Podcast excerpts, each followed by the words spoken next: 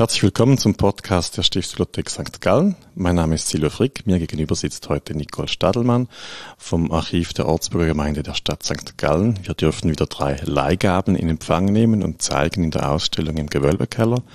Es sind drei verschiedene Stücke. Das eine ist eine Urkunde, das andere sieht aus wie ein Protokollband und das sind Akten, die da vor uns liegen. Gibt es etwas, was die drei Dokumente zusammenführt, was sie zusammengehörig macht? Ja, Silvia, ja. Ähm, also erstens, sie stammen alle aus dem Stadtarchiv der Ortsbürgergemeinde, so einfach. Ähm, zweitens berichten sie uns alle über die Beziehungen zwischen dem Kloster und der Stadt St. Gallen, in unterschiedlichen Aspekten aber. Aber ähm, das ist die Gemeinsamkeit, mhm. könnte man sagen. Ja, das, das tut ein bisschen leid für diese triviale Frage, weil eigentlich ist das ja der Ausgangspunkt unseres Podcasts, dass ja genau äh, nach diesen Spuren äh, dieses Zusammenlebens, dieser Geschichte von Stadt und Kloster suchen. Ich hätte vielleicht gesagt, es sind einfach drei schöne, interessante alte Stücke, die da vor uns liegen. Stimmt. Ähm, das hätte, so bescheiden wie ich da bin, hätte man das auch für mich so sagen können. Gut, die Supplikation der Weber ist dann die am wenigsten schönste, weil sie auch Streichungen enthält. Da sieht man, das ist quasi noch nicht obrigkeitlich bewilligt. Aber mhm. da kommen wir später dazu. Ein Arbeitsdokument. Genau. Aber dann lass uns doch mit dem Allerschönsten beginnen. Das liegt in Urkundenform vor uns mit beeindruckend vielen Siegeln. Sehe ich das richtig?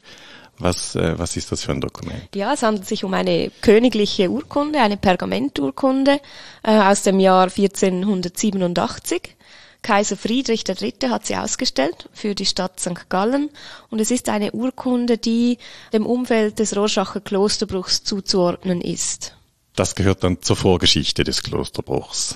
Genau, ähm. es ist eigentlich eines der wenigen Dokumente, die wir haben im Vorfeld des Klosterbruchs. Also auch eines der wenigen Dokumente, das überhaupt zeigt, wie die Stadt, der Stadtrat auf das neue Bauunternehmen in Rorschach überhaupt reagiert hat. Wir wissen da sehr wenig dazu, bis eben dann zum Klosterbruch selbst. Deshalb ist es auch ähm, ein wichtiges Dokument. Es ist eine kaiserliche Urkunde. Was ist das für ein Inhalt, der hier vom Kaiser beglaubigt werden muss und der dann zum zur Konfliktentwicklung, kann man das sagen, beiträgt oder dazugehört? Mhm.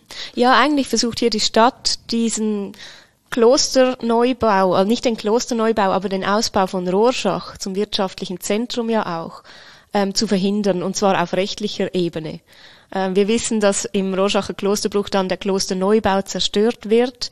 Das war quasi ein schwerer Landsfriedensbruch, das war eine Gewalttat. Zuerst versuchte man aber den Konflikt quasi rechtlich, also für die Stadt aus der städtischen Warte zu lösen. Man versuchte also zum Kaiser zu gehen und ein Privileg zu erreichen, damit dieses Neubauprojekt des Abtes behindert werden konnte und auch vor allem, damit Rorschach nicht zu einem wirtschaftlichen Zentrum werden konnte.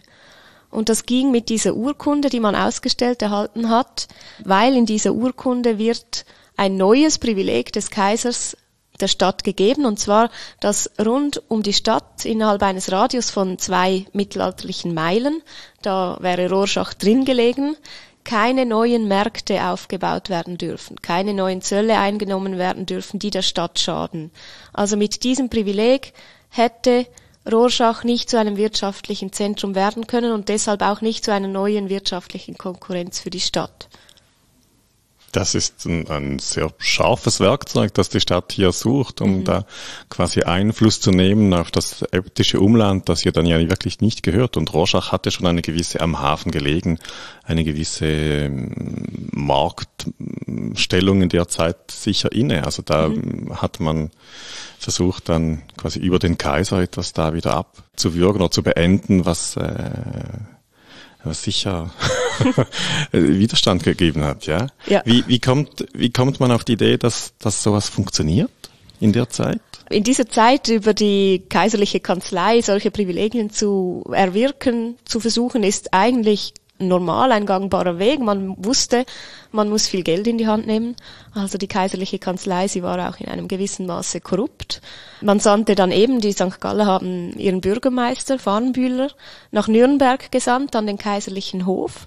Der ging im Mai ging der nach Nürnberg zusammen mit seinem Sohn und blieb dann bis im August. Also diese Privilegienerwirkung, sie dauerte lange, sie brauchte Geduld, ähm, sie kostete viel Geld und man gelangte an den Kaiser, das zeigen eine Missivenüberlieferung, die wir haben, also Briefüberlieferung von Farnbühler nach St. Gallen, wo er berichtet, wie es bei seiner Arbeit in Nürnberg läuft, haben wir einen schönen Einblick, wie, wie diese politische Lobbyarbeit eigentlich ja, funktionierte im Mittelalter. Und das ist äh, sehr spannend.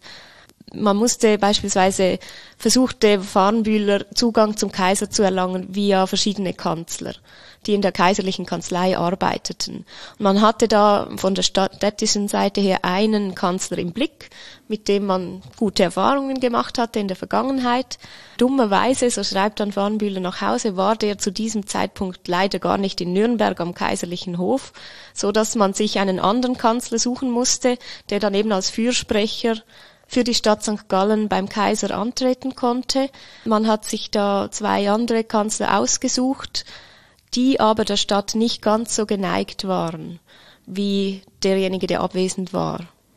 Also es begann dann für Warnbühler eine lange Wartezeit, bevor er überhaupt zu einem Kanzler zugelassen wurde, konnte dann einem dieser Kanzler sein Anliegen präsentieren, eben man wolle ein kaiserliches Privileg erreichen, ob man da Hilfe erwarten könne von diesem Kanzler und nach wiederum einer langen Wartezeit hatten der gesagt, ja, er sehe da durchaus Chancen, aber man müsse sich bewusst sein, es kostet Geld. Also es, es kostet nicht nur Geld, die Urkunde ausstellen zu lassen mhm. beim Kaiser, sondern es benötigt bereits Geld für, also Bestechungsgelder für die Kanzler. Mhm. Dass Warn, das Geschäft überhaupt vorgebracht wird. Ja, natürlich. Wird, ja. Und Warnwiller schrieb dann nach Hause, kostet etwa 1000 Gulden, das ist ein hoher Betrag, aber er sei da gewillt, diesen Betrag auch in die Hände zu nehmen. Er hätte ein gutes Gefühl hat man dann gemacht und ähm, am 18. August konnte dann eben Ulrich Farnbühler diese Urkunde, die jetzt im Stadtarchiv überliefert ist, in den Händen halten und hat sich sehr gefreut. Er schrieb dann auch nach Hause, er sende die Urkunde jetzt nach Hause, man hätte alles erreicht, was man wolle, es hätte sich gelohnt. Er war mhm. zufrieden und, und reiste dann auch ab. Muss man sich da, er bringt eigenes Geld mit oder ist das gleich vom Rat bewilligt, eine Schatztruhe mit 1000 Gulden, ein stattlicher Betrag, den man da mitgibt. Hat man da eine Vorstellung in diesen Briefen auch, wie das ganz konkret aussieht? Ganz konkret, nein, wissen wir das im Fall der Stadt nicht. Wir kennen die Summe, aber ob das Warnbühler das Geld bereits mitgenommen hatte oder sich nachsenden ließ, das wissen wir nicht. Wir wissen es aber glücklicherweise im Fall des äbtischen Kanzler Hux. Der Abt hat von den Verhandlungen St. Gallens in Nürnberg Wind bekommen und hat wiederum seinen Kanzler an den Hof gesandt. Und da kommt dann auch in einem St. Galler Brief plötzlich der Hinweis, dass dieser Kanzler Hux eben in Nürnberg sei, plötzlich aber abgereist wäre, wieder zurück nach St. Gallen, vom Abt 1000 Gulden gefordert habe und sofort wieder abgereist sei nach Nürnberg. Also hier wissen wir, dass Hux wahrscheinlich selbst diesen Geldtransport mhm. ja, organisiert in die Wege geleitet hat und das Geld auch nach Hause holen ging. Mhm. Die äbtische Seite war dann ja auch erfolgreich. Dieses mhm. Privileg wurde wieder aufgehoben, genau. ein bisschen später. Also das ist wirklich eine Machtpolitik am kaiserlichen Hof, die man ja. da betreibt. Wie muss man sich das vorstellen? Der kaiserliche Hof ist eigentlich katholisch, nicht? Wie ist es da für eine reformierte Stadt überhaupt möglich oder wie geht man da vor, wenn man sich in diesem Umfeld mit einem solchen machtpolitischen Thema gegenüber einem katholischen äh, Partner oder eben hier äh, Kontrahenten positionieren möchte? Ja, äh, ich denke, man versucht die Konfession in den Hintergrund rücken zu lassen. Und ich glaube auch, dass man bewusst dem Kaiser nicht en Detail erklärt, weshalb man nun genau dieses Privileg möchte, Du hast es erwähnt, also das, diese, dieses städtische Privileg wurde einen Monat nach Ausstellung wieder aufgehoben durch ein Privileg, das das Kloster erhalten hatte, eben das Hux erhalten, mhm. erwirkt hatte, auch bezahlt hatte natürlich wiederum. Und dort steht als Ursache für die Aufhebung des städtischen Privileg einerseits das Stürmen der Stadt und andererseits aber die Vergessenheit des Kaisers. Was so viel will heißen wie, er wusste einfach nicht, um was das es geht, oder? Das Kleingedruckte nicht gelesen. Also genau. man, man sagt, man möchte ein Privileg, aber eigentlich geht es quasi um, um dieses, äh, diese Bannmeile rundherum, ja. ja. Wie groß sind denn zwei, zwei mittelalterliche Meilen? Das ist ja eine Riesendistanz. Mhm. Das ist nicht ganz einfach zu sagen. Also man geht davon aus, eine mittelalterliche Meile ist zwischen sieben bis elf Kilometer, aber nicht Luftlinie gemessen und das, deshalb ist es schwierig zu sagen, sondern den mittelalterlichen Wegen entlang. Mhm. Ja, aber Rorschach lag in diesem Bereich mhm. von zwei Meilen. Und Farnbühler schreibt auch, wir wissen wirklich, weshalb er dort war. Er schreibt auch in einer Missive mal, um eben diesen, das Rorschach-Projekt zu verhindern. Mhm. Genau. Also das ist eine spannende Quelle, wo man eben mit diesen, diesen Briefen auch quasi den, den Kontext einer solchen diplomatischen Mission ähm, irgendwie herauslesen kann. Kannst du noch ein bisschen weiter ausführen, wie zu diesem Rorschach-Projekt auf städtischer Seite denn die Quellenlage oder die Befindlichkeit ist? Mhm. Ich denke, das beginnt ja schon ein Stück vorher. Da muss man schon das intensiv diskutieren und das als großes Problem wahrnehmen, dass man diesen Schritt überhaupt gehen möchte mhm. mit einer solchen Bannmeile. Ja, ähm, Eben vielleicht noch ein, ein letztes Wort zur kaiserlichen Kanzlei und weshalb man auch als, als reformierte Stadt quasi Privilegien erwirken konnte. Ein ganz banaler Grund, äh, der Kaiser brauchte immer Geld und mit diesen zwei Privilegien hat er jetzt nur schon eine hübsche Summe eingenommen. Ähm, zu dieser Zeit war die kaiserliche Kanzlei stark beschäftigt, also und auch der kaiserliche Hof quoll über mit irgendwelchen adligen Reichsstädten und, und, und Kurfürsten, weil es gerade auch um die Ungarnhilfe ging in dieser Zeit. Die Ungarn hatten Wien eingenommen. Sie waren gerade zu diesem Zeitpunkt, als Warnbühler in Nürnberg war, daran, die Wiener Neustadt, also die Residenz des Kaisers, zu erobern, was ihnen dann später auch gelang. Also hier benötigte der Kaiser dringend Geld. Außerdem war noch die Zeit der Burgunderkriege etc. Also das ist auch eine, ein Grund, weshalb der Kaiser mhm. da so bereitwillig Privilegien verteilt. Also wenn du vorhin gesagt hast Korruption, dann geht das Geld nicht nur in die Tasche des Kanzlers, sondern das geht wirklich in die kaiserliche Schatulle ja. und dient da dann ja kriegerischen Zwecken auch ja. wieder der Machtpolitik auf ganz anderen Weg. Ja, eben, es, es ist noch schwierig, da Anhaltspunkte zu haben, eben bis zum Zeitpunkt, dass es wirklich eskaliert und dann im Nachhinein. Da werden natürlich viele Akten produziert, da gibt's Konflikt, das ist klar. Aber vorher haben wir nicht viele Hinweise. Wir haben eben diese Urkunde, die wir besprochen haben, zusammen mit diesen Missiven. Aber sonst haben wir nicht viele Anhaltspunkte. Aber aus der Rückschau der überlieferten Quellen können wir eigentlich sagen, dass es der Stadt vor allem um die wirtschaftliche Verhinderung von Rorschach ging. Also es sollte ja nicht nur ein neues Kloster gebaut werden, Maria Berg in Rorschach, und dort die äbtische Verwaltung hin ziehen, sondern ganz Rorschach wurde ausgebaut. Also es wurde, wurden in neue Tavernen investiert, es wurden auch in neue Zollhäuser investiert. Also Rorschach als Wirtschaftsstandort sollte oder wurde auch gefördert. Und es war vor allem das, was die Stadt verhindern wollte. Es war ja auch nie die Idee des Abtes, das Kloster gänzlich nach Rorschach zu ziehen. Also St. Gallen sollte immer ein Wallfahrtsort bleiben, auch wenn quasi die äbtische Verwaltung in, in Rorschach dann gewesen wäre. Eine neuere These der Forschung ist, dass eben die Stadt vor allem dieses, diesen Wirtschaftsstandort verhindern wollte, das eben rechtlich versucht hat beim Kaiser. Und nach diesem Scheitern waren alle rechtlichen Mittel ausgeschöpft mhm. und dann nahm quasi dieser Rorschacher Klosterbruch auch seinen Lauf als Gewalttat, mhm. also als Ultima Ratio. Genau, aber nicht als spontaner Mob, sondern wirklich dann äh, quasi geplant und grundgelegt ja. durch ja, der, der Rat hatte nichts dagegen. Das sieht man mhm. auch, als die Klosterbrecher da nach Hause zurückkommen, nach durchzechter geplünderter Nacht, mhm. ähm, bewirtet man sie in der Stadt großzügig. Also man bestraft sie nicht, man bewirtet sie und feiert dann kleine Erfolge. Ja, ja, also das hat dann ja auch funktioniert, weil wir sitzen ja heute da immer noch im Hochtal der Steinach. Die fließt da gleich hinten neben diesem Gebäude eingerollt unterdessen durch und leider nicht äh, unten am Bodensee mit Aussicht auf das deutsche Ufer. Genau, aber das also ist ein anderes Thema. Für Ulrich Rösch wäre auch, er sammelte ja auch Argumente, ja. um seinen Konvent und die Untertanen mhm. vom, von Rorschach zu überzeugen. Und also ein Argument war schon auch die milde Seeluft in Rorschach und das gesunde Klima dort. das können wir verstehen. Genau. Ähm, wie steht die Stadt denn wirtschaftlich da? Wie muss ich mir die Stadt äh, im 16. Jahrhundert aufgestellt vorstellen, dass die einen zweiten Markt oder einen zweiten Wirtschaftsstandort in der Nähe so fürchtet? Ist man wirklich so abhängig vom Kloster? Oder was ist genau die Ausgangslage dafür? Hm. Nein, man ist zu dieser Zeit nicht mehr wirtschaftlich, nicht mehr abhängig vom Kloster. St. Gallen ist ein textiles Zentrum. Es ist, es ist eine Wirtschaftsmacht, vor allem im Textilbereich sehr reich. Die wirtschaftliche Elite, die Kaufleute sind wirklich sehr reich. Und das Textilgewerbe boomt. Also St. Gallen hat zu dieser Zeit bereits schon es geschafft, das Monopol, das Schaumonopol für St. Galler Leinwand zu haben. Also alle Leinwand, die als Luxusmarke St. Gallen verkauft werden möchte, muss zwingend an seinen Schauen in der Stadt geprüft werden. Und das gibt ihr schon einen erheblichen Marktvorteil. Rorschach kann beispielsweise auch Leinwand produzieren. Aber wenn man das Qualitätslabel St. Gallen möchte, muss man sie in St. Gallen schauen lassen und in St. Gallen verkaufen. Und sie muss in St. Gallen veredelt werden. Mhm. Also, und das ist ein wirtschaftlicher Marktvorteil, der nicht zu unterschätzen ist. Der bröckelt dann erst im 17. Jahrhundert.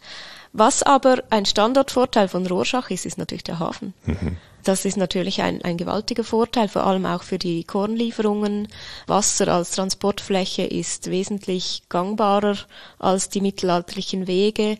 Also da hat natürlich Rorschach einen starken Vorteil. Und wenn man sich überlegt, dass quasi viele Waren von, nach Rorschach gehen und dann dort ein großer Markt entsteht, wo sich das Umland um, auch eindeckt, jetzt nicht nur mit Leinwand. Leinwand hätte St. Gallen auch ohne Rorschach oder mit Rorschach vertreiben können, aber es geht um die anderen Produkte.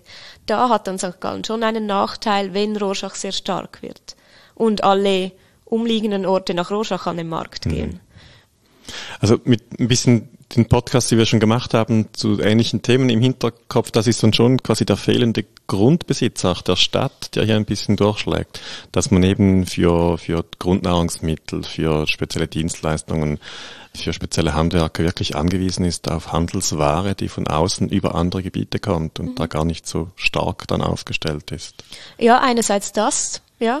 Andererseits bringen eben diese, eine Stadt, ein Markt als Umschlagplatz, bringt auch immer Zolleinnahmen. Also das geht dann auch um wirtschaftliche, also finanzielle Einnahmen für die Stadt, die sie sonst auch nicht hätte. Hm. Noch eine Frage zu Farnbühler. Was war sein Schicksal nach diesem, diesem dann letztendlich Misserfolg, wenn das Privileg wieder zurückgenommen wird und nach dem Klosterbruch? Äh, hat das Konsequenzen für ihn? Ja, das hat Konsequenzen für ihn. Er wurde nach dem St. Galler Krieg oder mittendrin also es war, als die Schirmorte dann die eidgenössisch-äbtische Partei die Stadt St. Gallen belagerte, wurde er als Bürgermeister abgesetzt und musste auch die Stadt verlassen. Also er musste ins Exil, musste gehen. Mhm. Das ist ein großes Thema, dieser Klosterbuch. Ich denke, wir kommen da in der einen oder anderen Form wieder darauf zurück. Das äh, ist ein, auch ein dokumentereicher Konflikt auf beiden Seiten der Konfliktpartei oder auf allen Seiten der Konfliktparteien.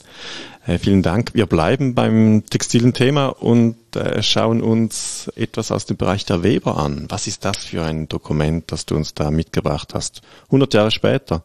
Mhm. Vermutlich von 1578 steht da. Genau, das ist eine Akte, die wir in unseren Aktenbeständen haben. Ich habe sie per Zufall gefunden, ähm, als ich auf der Suche war eben nach Hinweisen zur Textilwirtschaft, zur Weberzunft. Wir haben da eigentlich sehr wenige Akten leider zur Weberzunft überliefert, aber das ist eine davon. Sie ist undatiert und es handelt sich um eine Supplikation, also um eine Bittschrift der Weberzunft an den St. Galler Stadtrat. Ich konnte sie datieren, weil es eine Parallelüberlieferung dazu gibt im Landesarchiv Appenzell-Innerrhoden. Und deshalb kann man sie mit gutem Gewissen eigentlich ins Jahr 1578 datieren. Was ist der Inhalt dieses Dokumentes? Mhm. Ja, es ist ähm, sehr spannend. Die Weberzunft schlägt hier eigentlich dem Rat vor, dass man den Garngrempel und den Werkgrempel verbieten soll. Beim Garn handelt es sich um das versponnene Garn, das die Weber dann zu Leinwand verweben. Und beim Werk handelt es sich um den Flachs, das die Spinner zu dem, zum Garn verarbeiten. So viel zu diesen Begriffen. Mhm. Beim Grempel handelt es sich, wird auch Fürkauf genannt in den Quellen, der Grempel und der Fürkauf, dabei handelt es sich um Zwischenhandel.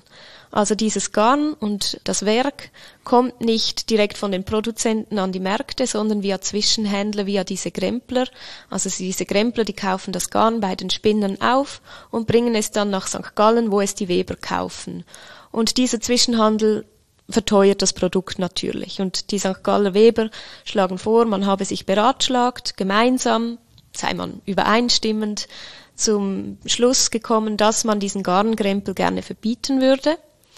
Und man macht da verschiedene Vorschläge in dieser Bittschrift, wie man das verbieten kann, wie man sich das vorstellt und bittet die Obrigkeit darum, falls das genehm sei, dass man dies bewilligt und dass man dann auch Kompetenzen erhält für Strafen und Bußen bei Zuwiderhandlungen. Wie muss man sich das vorstellen? Dann hat man als Alternative die Idee, dass man selber direkt bei den Produzenten einkauft? Mhm. Nein, also die Weber, das stellen Sie sich anders vor. Sie würden erwarten, dass die Spinnerinnen und Spinner nach St. Gallen an den Markt kommen und das Garn dort Ihnen direkt verkaufen. Mhm. Der, der es produziert, soll es auch selbst verkaufen. Mhm. Also das wäre der Grundsatz. Das modern gefragt, aber ein, ein Vorteil des Produzenten ganz am Anfang dieser Verarbeitungskette wäre das nie, oder? Ähm, doch, die Weber argumentieren einerseits ähm, mhm. mit Vorteilen für sich selbst, mhm. klar, das Garn würde nicht verteuert werden. Sie argumentieren aber auch, dass dem armen Spinner und der armen Spinnerin quasi ihr Lohn nicht geschmälert werde. Weil wenn man direkt verkauft, kann man ja auch einen etwas weniger höheren Kaufpreis fordern, verdient mehr, wenn man mhm. es selbst bringt. Also wäre für beide Seiten ein, so ein Vorteil, das ist das Argument. Ja. Und das wird dann umgesetzt vom Rat, diese Bittschrift, eben dass du in appenzellischen Archiven da dann das Gegenstück findest? Es ist spannend, wir finden zwei Hinweise in Appenzell. Einerseits auch im Jahr 1578 einen Abschied zwischen Appenzell, der Stadt St. Gallen, dem Fürstabt von St. Gallen und darum geht es, ah, Entschuldigung, die Landvogtei im Rheintal ist auch noch dabei. Mhm. Da beschließt man dann gemeinsam an einer Konferenz, die in der Stadt St. Gallen stattfindet, also dieser Abschied, der in Appenzell Innerrhoden lagert, ist vom Stadtschreiber Joshua Kessler aus St. Gallen verfasst worden. Das ist seine Handschrift. Und dort beschließt man dann gemeinsam Maßnahmen eben gegen diesen Garn- und Werkkrempel. Und es ist sehr spannend in diesem Abschied. Kessler schildert da, wie es überhaupt zu dieser Konferenz gekommen ist. Und da wird dann auch deutlich, dass auf Bitte von Bischofszell und Wiel diese Konferenz stattfand und dass auch auf Bitte von Bischofszell und Wiel überhaupt die St. Galler Weber sich Gedanken machten, wie man Fürkauf verhindern könnte. Also diese Supplikation, die wir hier ausgestellt haben, wurde eigentlich verfasst auf die Bitte hin von Wiel und Bischofszell. Mhm. Und da sehen wir, das sind deckungsgleiche Interessen. Also mhm. auch wenn man diese, diese verschiedenen Unterlagen genau liest, dann wissen wir, wo es überall überhaupt Garnmärkte in der mhm. Region mhm. hatte. Also das ist ein Riesengebiet. Also aufgezählt als Garnmärkte werden St. Gallen, Wiel und Bischofszell aber auch Herisau, Rorschach, Altstetten, Berneck, Appenzell, Rheineck und Lichtensteig. Also wir haben hier ein Gebiet, wo mit Garn und Werk gehandelt wird. Das erstreckt sich über das Gottshaus, über Appenzell, über das Tockenburg, das Rheintal.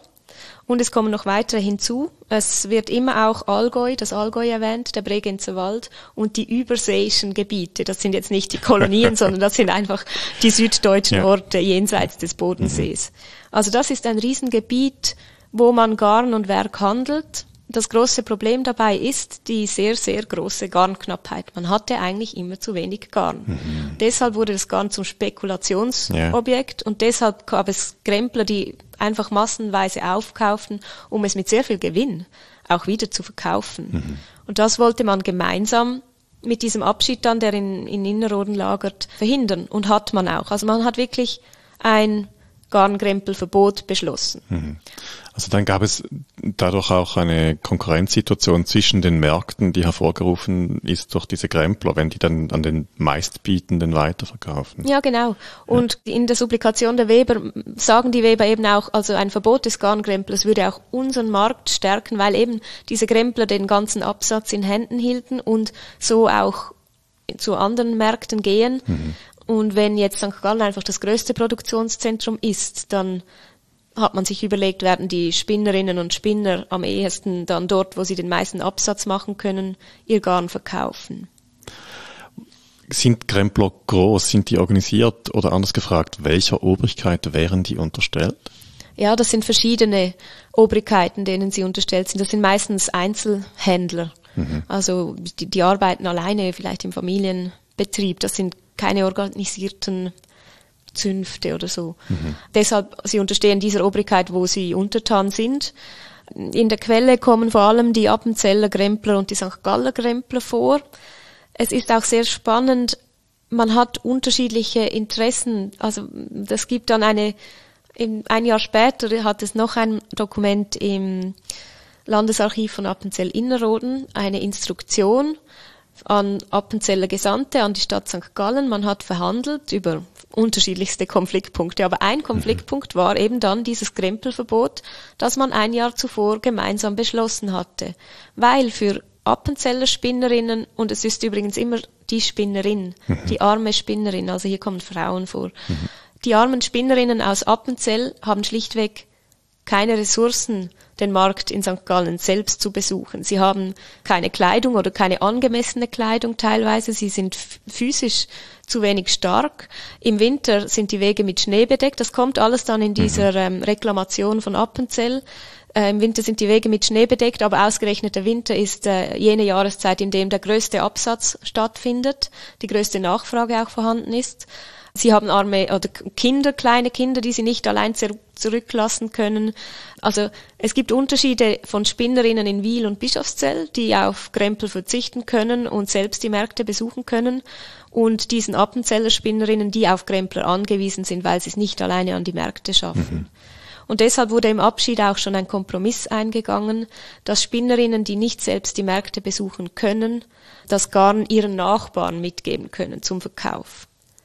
Der Nachbar, der Krempler dann. Der Nachbar, die Spinnerin, ja, okay. so im Abschied und das funktioniert aber nicht und deshalb möchte man ein Jahr nach diesem Abschied von Seiten Appenzells dieses Garnkrempelverbot aufheben, mhm. weil es für diese Spinnerinnen nicht funktioniert. Also es gibt auch Unterschiede. Ja, natürlich. Also, also kann man sagen, eher marktnahe, eher städtische Lagen sind hier bevorzugt, wo man eben selber zum Markt gehen kann. Ja, und einfache Wege, ja. flache Gebiete, hm. genau, wo man selbst ja, an den Markt kann und man passt dann das auch an. Also die St. Galler Weber wollten wirklich dann auch ein Krempelverbot für die Gebiete im Allgäu, Bregenzerwald mhm. und Übersee, also quasi einheimische Allgäuer durften quasi Krempel betreiben mit diesem Garn, weil es zu weit weg war. Die Allgäuer kamen nicht automatisch nach mhm. St. Gallen.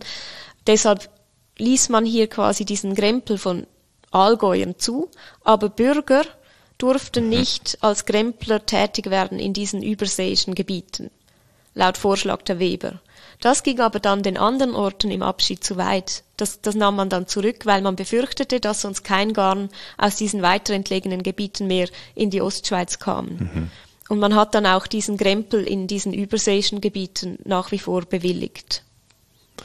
Ist dieses Weben denn wirklich so konzentriert hier in der Gegend ein, ein Thema? Oder ich könnte mir so vorstellen, dass man das vielleicht dann auch Richtung Thurgau, dass man das im Bregenz sowieso oder im, im, im Allgäu auch macht. Also, dass man hier nicht, nicht quasi alleine unterwegs ist mit diesem Thema, sondern sich in einem größeren Gefüge befindet. Ja, ja.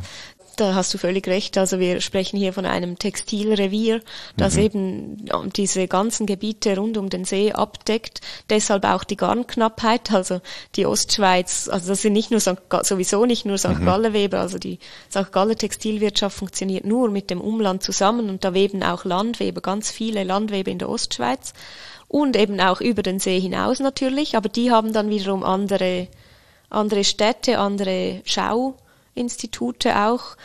Und man nimmt sich gegenseitig das Garn weg. Also wir sehen das auch bei den süddeutschen Städten. Eigentlich kann man bei diesem Abschied jetzt hier in der Ostschweiz von einem Garnbund sprechen. Also man mhm. versucht gegenseitig zu schauen, dass überall genügend Garn vorhanden ist, indem man diesen Krempel versucht zu unterbinden. Und die süddeutschen Städte, für die ist das schon viel früher bezeugt. Die machen wirklich richtige Garnbünde gemeinsam, damit man schauen kann, dass überhaupt Garn vorhanden ist. Und man hat dort auch immer das Problem, dass extrem viel Garn in die Schweiz abfließt. Mhm. Und das versucht man dort schon zu verhindern. Also das ist stark umkämpft, dieses Garn. Ja, also die Befürchtung, dass eben dann überseeisches Garn nicht mehr in die Schweiz kommt, wenn man keine Schweizer Händler mehr darüber lässt oder keine eigenen St. Gallischen, Appenzellischen, Fürstäbtischen, das ist schon dann vielleicht berechtigt, ja. weil die Ware dann in diesen Gebieten, in diesen Märkten einfach auch verbleibt. Ja. ja definitiv. Okay. Also das ist sehr spannend, äh, quasi dieses sich organisieren diesen Fragen, aber soweit, dass man sich überlegt, wie fördern wir die Produktion, diese Garnproduktion, die, den Flachsanbau in der eigenen Region, kommt man dazu auch oder ist, soweit ist man nicht? Leider haben wir dazu einfach keine Hinweise mhm. zum Flachsanbau oder sehr, sehr wenige. Also die Förderung des Flachsanbaus, da haben wir gar keine Hinweise mhm. oder keine, die mir bekannt sind. Wir haben eben diese Flachsabgaben, teilweise Werkabgaben. aber auch nicht in dieser großen Masse. Also das ist noch etwas ungeklärt, von wo hm. dann dieser Flachs überhaupt stammte. Ja. Also das ist eine spannende Frage, aber ich frage trotzdem weiter, hat man das für andere Nahrungsmittel zum Beispiel? Also für Nahrungsmittel, für Korn? Ihr sieht, und das ist dann ja, geht dann ins Lebendige, wenn da zu wenig da ist, wenn, wenn es da Missernten gibt. Oder ist diese Politik in dieser Zeit äh, gar nicht fähig, ähm, so tief quasi in die Produktion hineinzuwirken? Das ist eine gute Frage. Aber beim Korn wissen wir, dass wir auch ähm, in der Ostschweiz äh, eher tendenziell zu wenig Korn anbauten, bereits im Spätmittelalter eben mit dieser sich ausbreitenden Textilwirtschaft. Es steht da auch eben diese armen Spinnerinnen, die würden ihren ganzen Lebensunterhalt mit Spinnen verdienen. Da ist nichts mehr von mhm. Landwirtschaft mhm. erwähnt. Das kann natürlich ein Topos sein, aber die Richtung, die stimmt schon. Mhm. Diese, diese Landbewohner sind dann eben auch Weber und, und Spinner und vernachlässigen teilweise die Landwirtschaft, die Viehwirtschaft, weshalb schon im Spätmittelalter die Ostschweiz vom süddeutschen Korn abhängig mhm. ist. Das wissen wir. Das verstärkt sich dann in der frühen Neuzeit noch zunehmend. Da hat man jetzt nicht irgendwelche großflächigen Maßnahmen getroffen, damit wieder mehr Korn angebaut wird. Bei anderen Spezialisierungen wissen wir mehr, dass dort auch einfach die Nachfrage, die städtische Nachfrage dann gewisse Spezialisierungen in der Landwirtschaft bedingten. Mhm. Also Beispiel der Weinbau im Rheintal. Mhm. Oder da war die Nachfrage nach Wein in der Stadt so groß. Da versuchte dann auch ähm, städtische Grundbesitzer wie das Spital versuchten wirklich diesen Weinbau im Rheintal zu forcieren, damit diese Monokultur, also das ist jetzt übertrieben, aber monokulturmäßig Weinbau betrieben bedeutete aber für die Rheintaler Bauern wiederum, dass sie abhängig waren von Getreide- und Fleischlieferungen aus anderen Gebieten. Mhm. Also das können wir schon nachvollziehen. Mhm. Oder auch die Viehwirtschaft in den ja. hügeligen Gebieten rund ums Appenzellerland, Tockenburg. Da gab es auch eine landwirtschaftliche Spezialisierung, mhm. basierend auf einer Nachfrage. Nochmal zurück zum Dokument selber und dann vor allem auch zu dieser Korrektur ein Jahr später mit diesen appenzellischen Weberinnen. Hat das dann funktioniert? Das Oder? weiß ich leider nicht. Ich habe auch schon danach gesucht. Ich bin auch immer wieder auf der Suche im Stadtarchiv bei uns zu Schriftlichkeit, eben genau zu diesen regionalen Absprachen, mhm. zu diesen Konferenzen etc. oder auch überhaupt nur schon zur Terminfindung für Konferenzen. Da haben wir in der brieflichen Überlieferung schon einiges, aber zu diesem Sachverhalt haben wir nichts, da habe ich geschaut. Vielleicht fand viel mündlich statt. Mhm. Da haben wir irgendwie ja, ich bin immer noch auf der Suche und hoffe, dass ich mal irgendwas finde dazu. Weil es müsste ja schon irgendwo einen Niederschlag geben. Mhm. Das, das Dokument enthält, hast du am Anfang gesagt, den Vorschlag, dann auch Strafen aussprechen zu können, also Sanktionen zu ergreifen, wenn dieser Krempel noch weiter ähm, betrieben wird. Gibt es dazu etwas oder gibt es da auch eine Vorstellung, wer die dann verhängen würde? Ist das dann die Weberzunft, die hier eingreifen müsste, wollte? Oder ist das eine andere Institution? Ja, also die Weber schlagen vor, dass es quasi die Weberzunft wäre, die hier büßen würde, aber einfach auch deshalb, weil die Weber sich mit dieser Supplikation und mit diesem Vorschlag für dieses neue Grempelverbot selbst verpflichten, bei keinem Grempel mehr einzukaufen. Deshalb, weil die Weber Zunftmitglieder bei der Weberzunft sind, sollten auch diese durch die Weberzunft gestraft werden, die sich da nicht dran halten. Ob diese Ordnung jemals, wie sie die Weber vorgeschlagen haben, in Kraft getreten ist, ist zu bezweifeln, weil man ja eben gewisse Modifikationen im Abschied dann gemacht hatte. Im Abschied steht sehr vage einfach, dass jede Obrigkeit nach ihrem Gutdünken büßen und strafen solle. Punkt. Vielen Dank für das spannende Dokument. Wir springen zum letzten, zum dritten, das dann auch zu sehen sein wird für die nächsten drei Monate im Gewölbekeller in den drei Vitrinen mit den schönen Objekten jeweils aus dem Stadtarchiv der Ortsburger Gemeinde. Wir springen nochmal 100 Jahre fast. Ähm, es ist ein Dokument von 1682. Dieses Mal ist es genau datiert auf ein Datum, nicht vermutlich. Es behandelt auch ein wenn ich das richtig verstehe, ein äh, Moment, ein, ein Anlass, der sich genau datieren lässt. Was ist hier geschehen?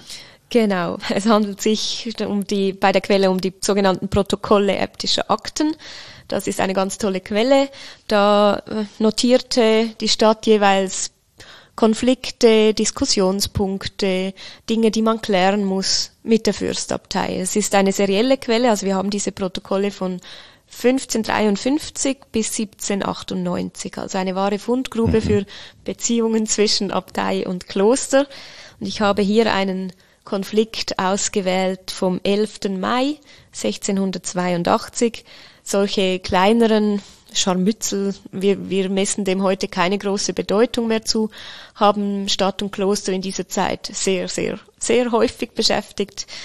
Das Problem war, dass am 9. Mai ein Messpriester aus dem Kloster, der seit drei Vierteljahren hier sei, wie der städtische Schreiber betont, also der eigentlich die Regeln kennen sollte, heißt mhm. das, kann man übersetzen.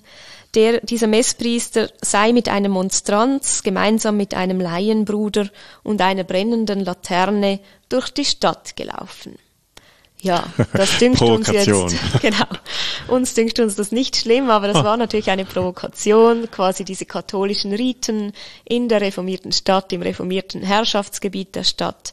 Das große Problem war dann nicht nur dieser Priester mit der Monstranz und der Laterne, sondern dass halt katholische Händler und Leute in der Stadt waren, die auf die Knie gefallen sind, als sie diese kleine Prozession gesehen haben. Und das war dann eben ein Actum Adorationis, wie es so schön heißt in der Quelle, also ein Akt des Anbetens des Katholischen in der reformierten Stadt. Und das war ein Problem, das führte ja dann ein Jahrzehnt später zum auch Kreuzkrieg. Mhm. Also das konnte auch eskalieren, weshalb man sehr scharf dann auch auf solche Vorfälle reagierte. Mhm. Dieser Band verzeichnet dieses, äh, diesen Vorfall, ist auch beschrieben, eben wie man reagiert, was dann auch die Reaktion vielleicht war des Fürstabts. Mhm, ja, das ist natürlich alles säuberlich ähm, notiert, glücklicherweise. Als die Stadt, als der Stadtrat dieses Vergehen angezeigt wurde oder dieses, diese Gegebenheit, wird auch noch beschrieben, dass sich einige Stadtbürger kaum zurückhalten konnten, hier ein, eine Schlägerei anzufangen. ähm, also es, es ist einerseits ist ein Welscher Krämer namens Forni auf Stadtgebiet auf die Knie gefallen und andererseits sind noch einige Gotteshausleute vor dem Multertor auf die Knie gefallen. Das war aber nicht mehr ein so großes Problem, weil es nicht mehr in der Stadt geschehen mhm. war. Aber Forni, dieser Welsche Krämer, das war ein Problem und natürlich der Messpriester. Und ähm, die Stadt beschloss daraufhin eine Delegation an den Landeshofmeister Fidel Fonturn war das zu dieser Zeit zu senden. Also abgesandt wurden da ranghohe Mitglieder des Rates, also der Steuermeister, der Säckelmeister und der Gerichtsschreiber, gingen da zu Fidel Fonturn und erhoben Klage.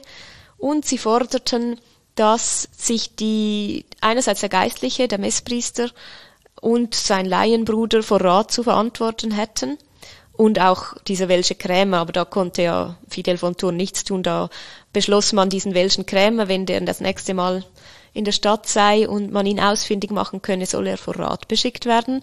Aber vom Fürstabt forderte man eben, dass man seine Untertanen vor Rat senden sollte.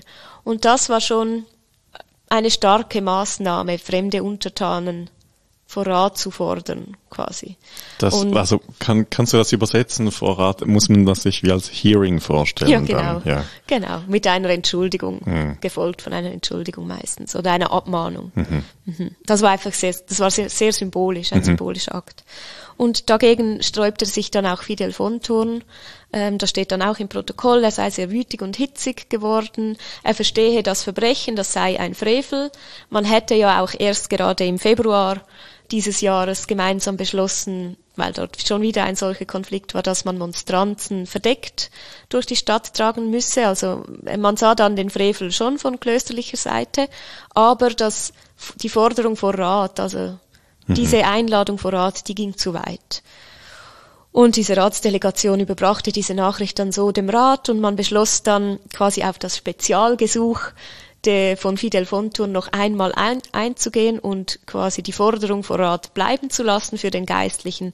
Aber man sagte dann also schon auch ähm, beim nächsten Mal, egal ob es weltliche oder geistliche Personen sind, die sich dazu wieder, die dazu wieder Handlungen machen, werde man vor einer Vorladung vor Rat nicht mehr absehen. Mhm. Das eine ist interessant, also den Ball flach zu halten, weil wir sehen, du hast das angesprochen mit dem Kreuzkrieg, das hat wirklich auch Potenzial, dann weiterzugehen. Mhm. Und das Zweite ist, es geht wirklich um Symbole, die hier ganz wichtig sind für die Parteien. Und das ist schon ein bisschen Provokation, eben dreiviertel Jahr. Oder kann man sagen, der war vielleicht ganz neu? Nein, nicht wirklich. Nein, ich denke nicht. Also das war so regelmäßig Konfliktpunkt mhm. zwischen Stadt und Abtei, dass der das äh, sicher wusste. Fidel Fonthun versuchte dann, also es geht dann noch ein bisschen weiter, versuchte auch einen Kompromiss zu finden. Also er wolle an dieser Vereinbarung abhal ähm, festhalten vom Februar eben das verdeckte Tragen der Monstranzen. Aber damit es weniger Konflikte gäbe, versuche er jetzt die Angehörigen des Klosters zu überzeugen, mit Monstranzen und anderen Symbolen nicht mehr durch die Stadt zu laufen, mhm. sondern doch einfach gleich durch das äbtische Tor, durchs Karlstor, äh, in das äbtische Untertanengebiet zu zu gehen mhm. und nicht noch da durch die Stadt ja, zu belasten. Genau. Ob es funktioniert hat, wissen wir nicht. Also Klagen, eben solche Klagen kommen dann immer wieder. Kommen wieder vor, ja. ja. Kannst du noch ein Wort sagen zu, zur Rolle von Fidel von Thurn? Wer, wer ist das und äh, wie kommt der in diesen Konflikt hinein? Was ist seine Aufgabe? Ja, er ist Landeshofmeister, also das heißt, er ist zuständig für die weltlichen Belange des Klosters, er ist Vertreter des Abtes in dieser, in dieser Sache und waltet seines Amtes eben auch mit der Stadt. Also der Landeshofmeister ist meistens der Ansprechpartner der Stadt bei diesen Dingen, also in diesen äbtischen Protokollen, wenn man Klagen oder auch, also da geht es nicht nur um Klagen, es geht auch um entdeckte Wasserleitungen, neue Quellen, also das kann einfach Zusammenarbeit sein, ist er der Ansprechs, der primäre Ansprechpartner mhm. oder der erste Ansprechpartner, muss man sagen, der Stadt. Eben, aber in dieser Frage hat eine Mittlerfunktion, wenn du sagst, der versuche nochmal beim, beim, beim Abt und, und, den Priestern anzuklopfen und zu sagen, man solle das doch jetzt mhm. sein lassen, nicht? Ja, ich finde, das kann man schön so ja. sagen, ja. Ich habe dann auch noch äh, natürlich geschaut, was mit diesem welschen Krämer Forni mhm. geschieht, der ja auch gesucht wurde und der musste sich also vor Rat verantworten. Es handelte sich um Carlo Forni, einen Pomeranzenhändler aus vom Comersee. Ja. Das der, sind Pomeranzen. Orangen. Orangen. ja. Also man kann es ausdehnen auf, das waren Zitrusfrüchtehändler mhm. vom Comersee. Ja. ja. Und dieser Forni, der logierte jeweils anscheinend im Wirtshaus zum Hecht in der Stadt. Und als er dann das nächste Mal dort sich aufhielt, wurde er dann vor Rat beschickt. Er musste sich auch verantworten und sagte, er hätte das einfach nicht gewusst mhm. und wurde dann mit einer Ermahnung entlassen. Aber ich habe dann mich noch weiter um Forni, also ich habe geschaut, wie oft war denn der in der Stadt, konnte er es nicht gewusst haben, also ja. Mhm. Oder war das eine Ausrede? Ich würde eher auf eine Ausrede tendieren, denn dieser Carlo Forni war schon über zehn, zu diesem Zeitpunkt schon über zehn Jahre, hielt er sich immer wieder in der Stadt auf. Wir haben auch einige Einträge in den Ratsprotokollen zu ihm.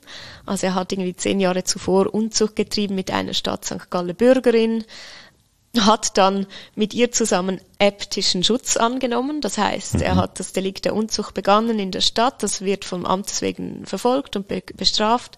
Und um einer Strafe zuvorzukommen, ist er ins Kloster geflohen mit ihr zusammen, mit dieser reformierten Bürgerin. Er selbst war ja katholisch mhm. und hat äptischen Schutz angenommen. Das heißt, ähm, er unterstellte sich dem Abt und wurde deshalb, auch die Bürgerin nicht, wurde deshalb nicht ausgeliefert an die Stadt zur Bestrafung. Mhm.